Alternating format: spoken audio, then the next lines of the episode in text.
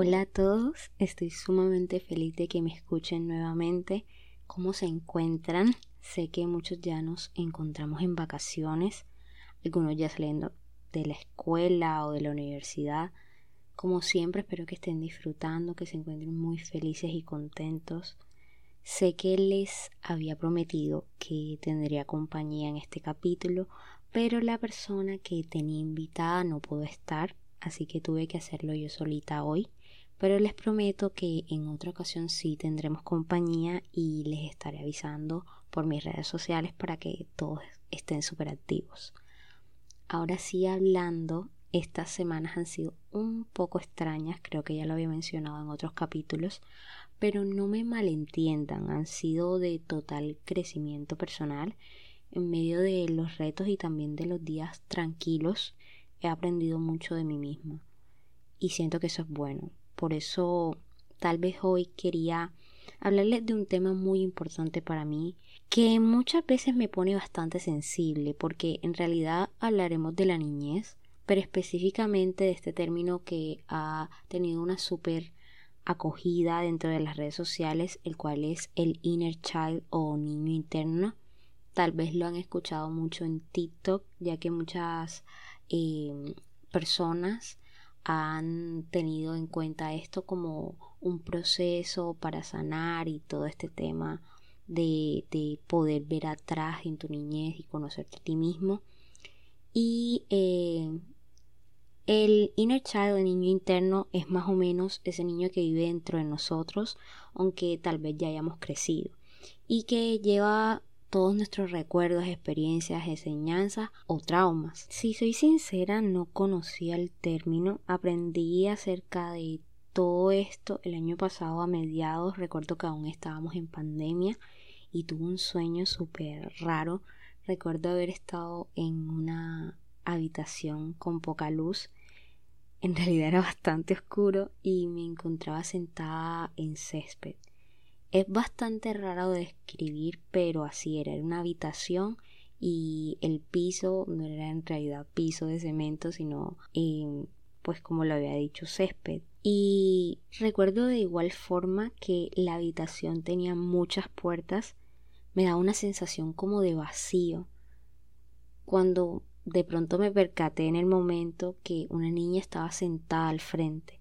Ella estaba de espaldas, se encontraba si mal no recuerdo, del otro lado de la habitación. O sea, yo estaba en una pared y ella en otra. Yo en realidad no podía ver su rostro porque igualmente estaba de espalda, pero por curiosidad me fui acercando a ella. Pero cuando iba como acortando la distancia, recuerdo que ella comenzó a llorar y se volteó a verme y su cara era completamente borrosa. Decir, yo no podía ver ningún tipo de gesto, solo escuchaba el llanto y yo me asusté mucho. Al, minuto que de lo que recuerdo me levanté. Recuerdo que estaba también muy agitada y lo primero que hice fue contárselo a una amiga y pues lo normal que dicen los amigos me dijo que tal vez fue una pesadilla, que no le prestara tanta atención a eso y que me calmara. La cuestión es que el sueño fue repetitivo no era la primera vez, si soy sincera, que tenía un sueño que se repetía, así que, así que no le di tanta atención.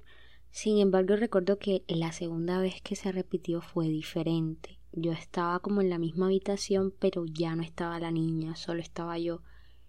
Y recuerdo también que me desperté rápidamente esa vez, no entendía nada. Y así pasaron los meses y a principios de este año volví a soñar con la habitación. Esta vez sí estaba la niña, pero no me daba la espalda.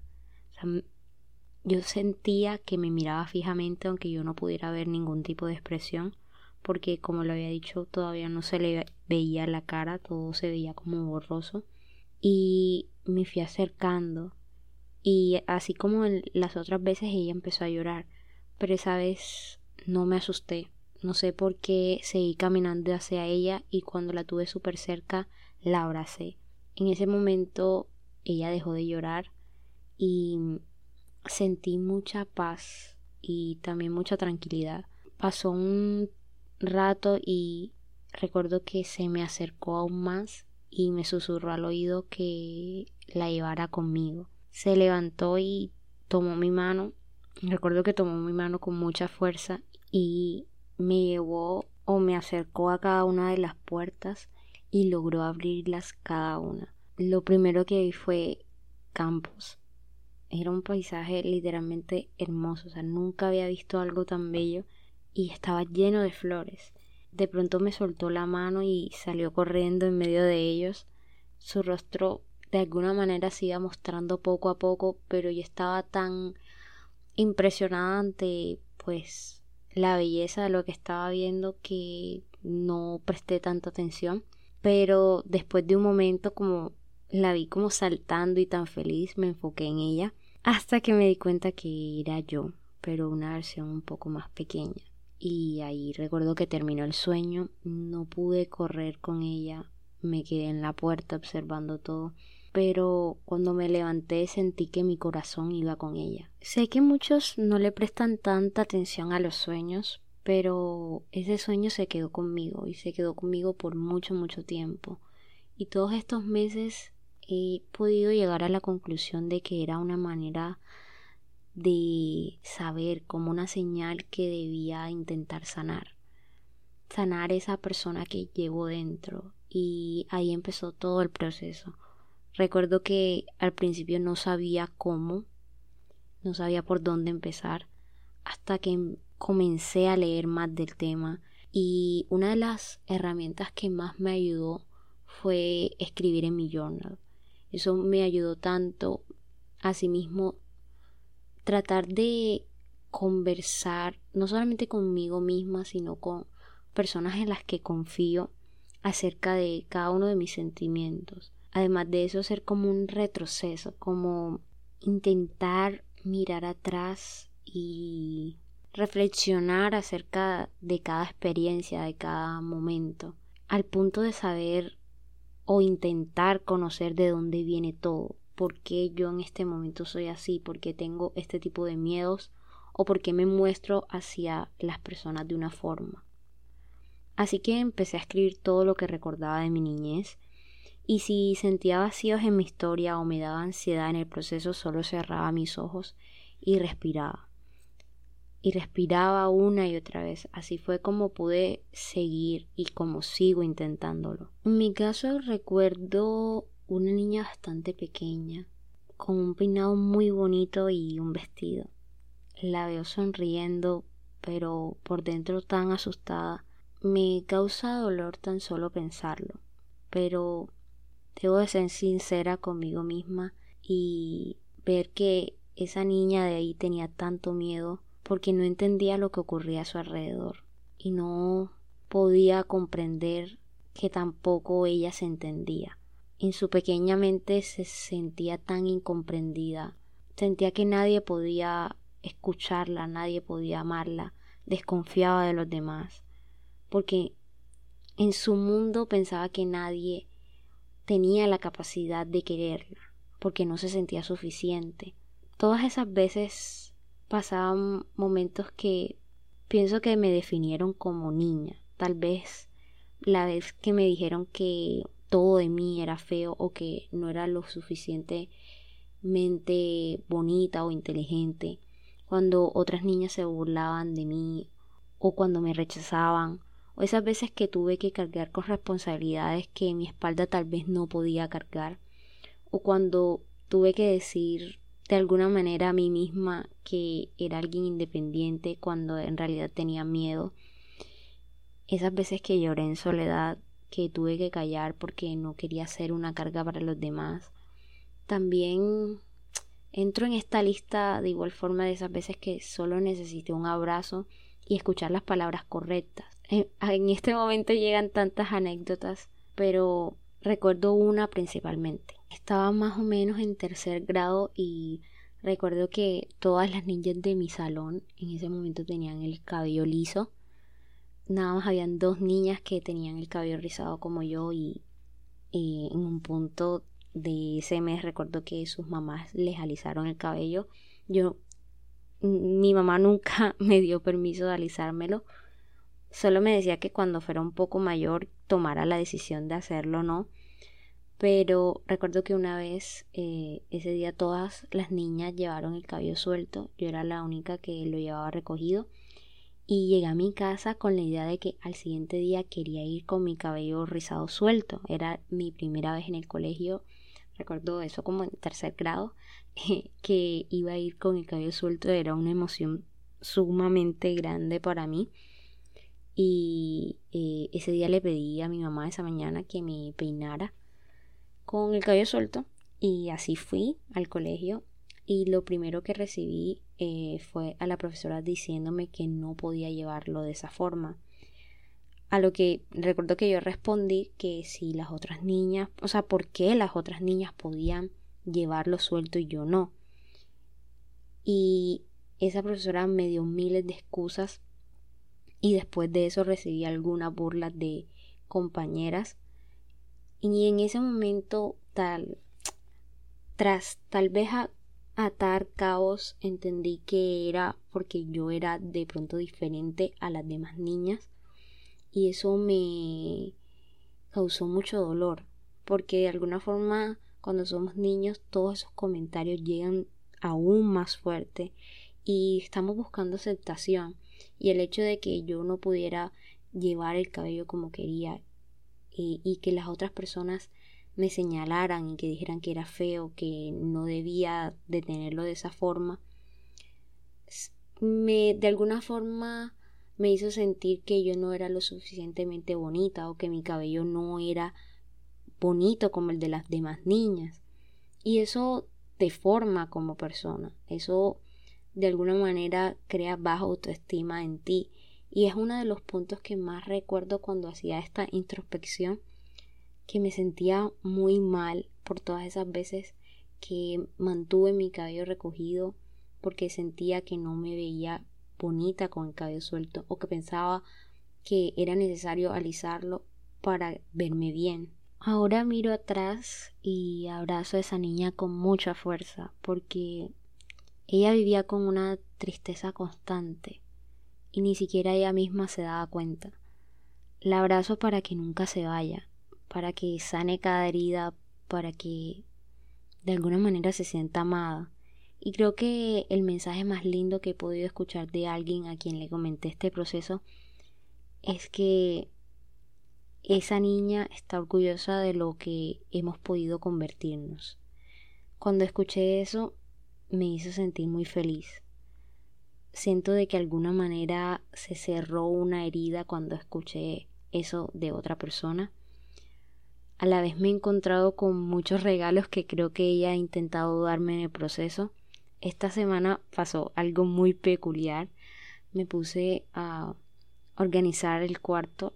Tenía un desorden súper grande y me encontré con algunas cajas viejas y en una de ellas pude encontrar mis diarios, cuadernos, dibujos, poemas. Hasta encontré cartas y fotos de esos tiempos. Entonces recuerdo que pasaba cada una de las hojas y sentía que de alguna manera era un regalo, que esa Valeria interior me estaba regalando para que entendiera que tal vez hubo cosas malas, pero hubo cosas buenas que debo recordar de igual forma y que me forman como persona y que debo amarme a mí misma.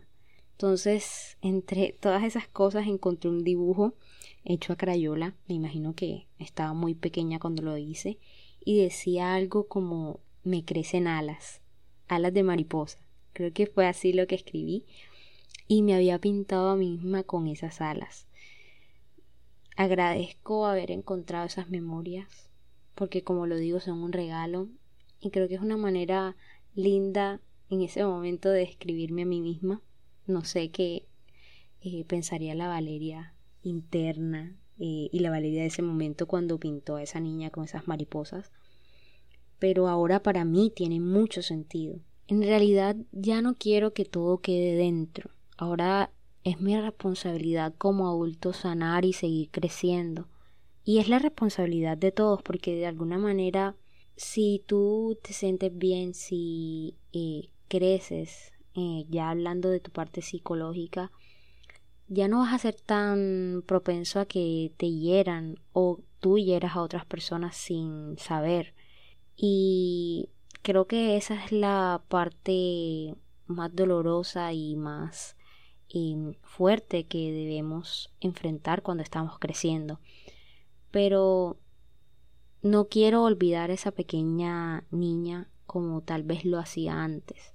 Sigo manteniéndola conmigo, recordándome que debo amar cada parte de mí, que debo hablarme siempre de manera positiva, tomarme mi tiempo, quererme y saber que es hora de cerrar ciclos, que soy la muestra de cada una de esas experiencias, de las personas que he conocido, del lugar y el hogar con el que en el que nací, con las personas con las que eh, pude crecer, de los extraños que dejé entrar, de lo que escuché o de lo que sentí, pero aún así, conociendo cada una de esas eh, experiencias o personas, con todo el corazón puedo decir que eso no me define de por vida. Es mi decisión cuáles serán los momentos y sentimientos que se queden conmigo como una respuesta cuando las personas o hasta yo misma pregunten quién soy yo.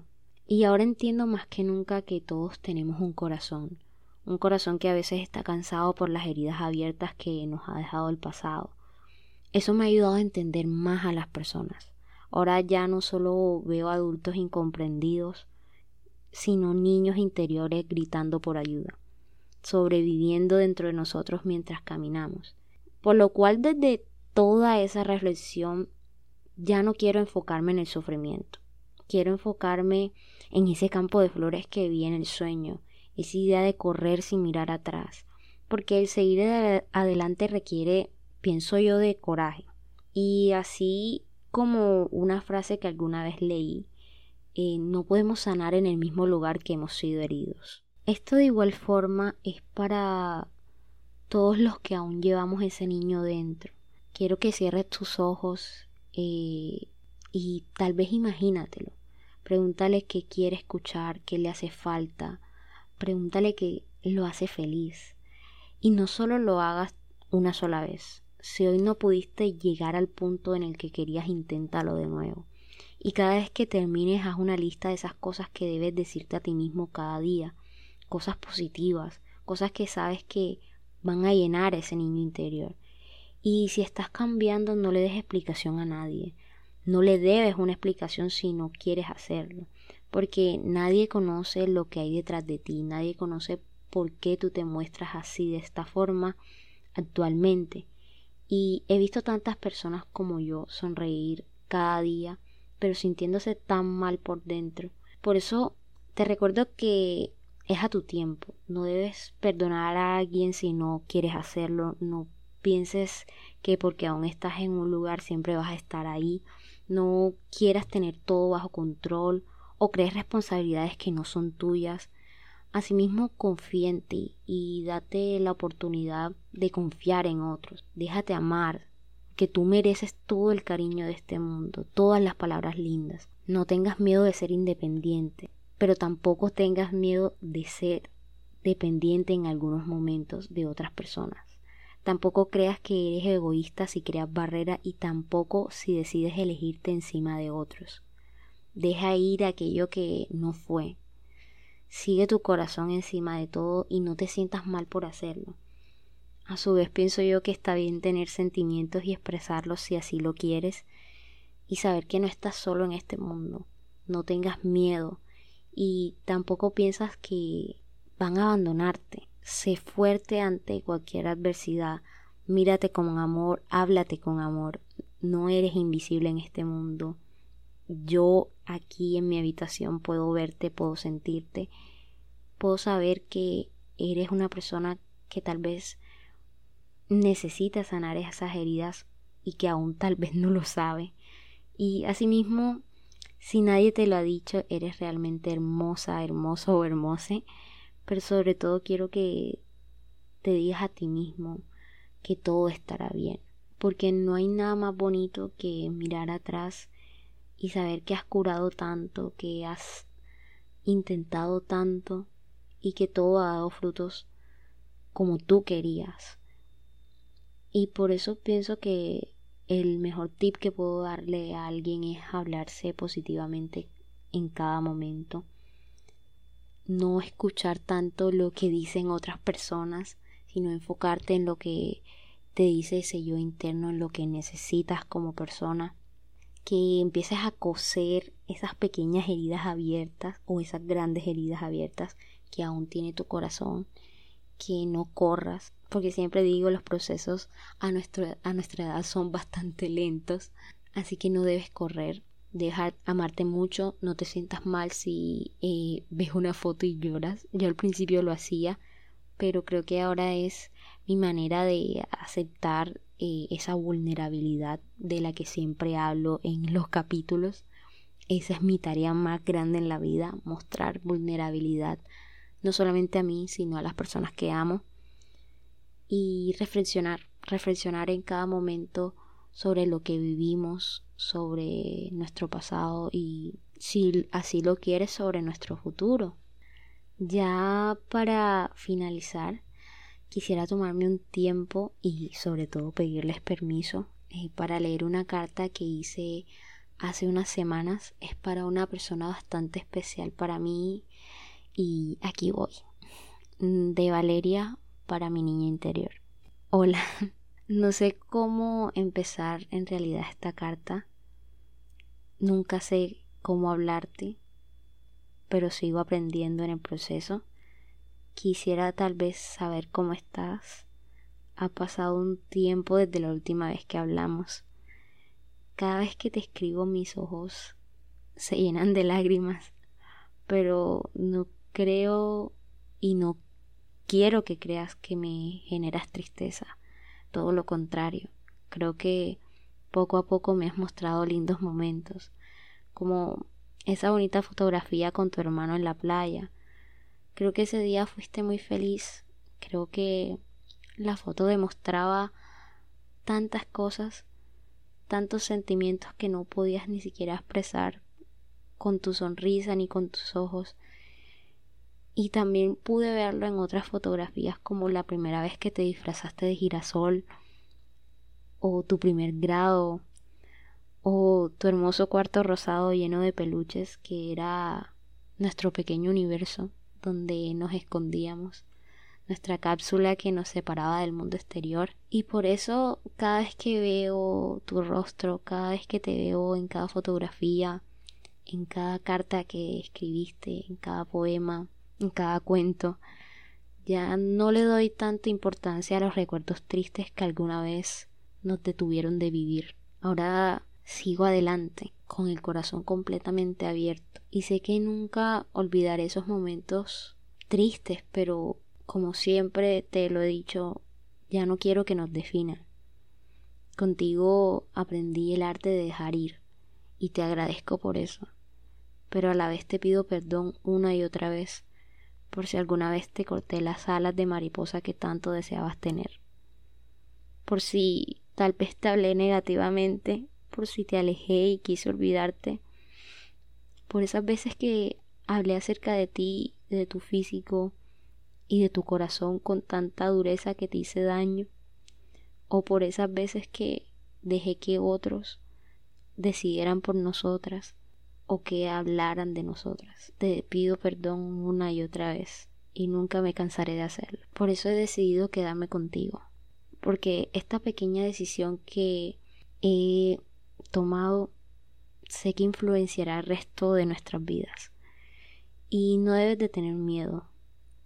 Hemos pasado mucho juntas, pero las dos sabemos que el mundo se seguirá moviendo y que por esa misma razón debes creer cuando te digo que somos fuertes, que tenemos tanta energía por dentro y tanto amor para dar, que no debemos y no tenemos que sentirnos culpables de lo que no controlamos.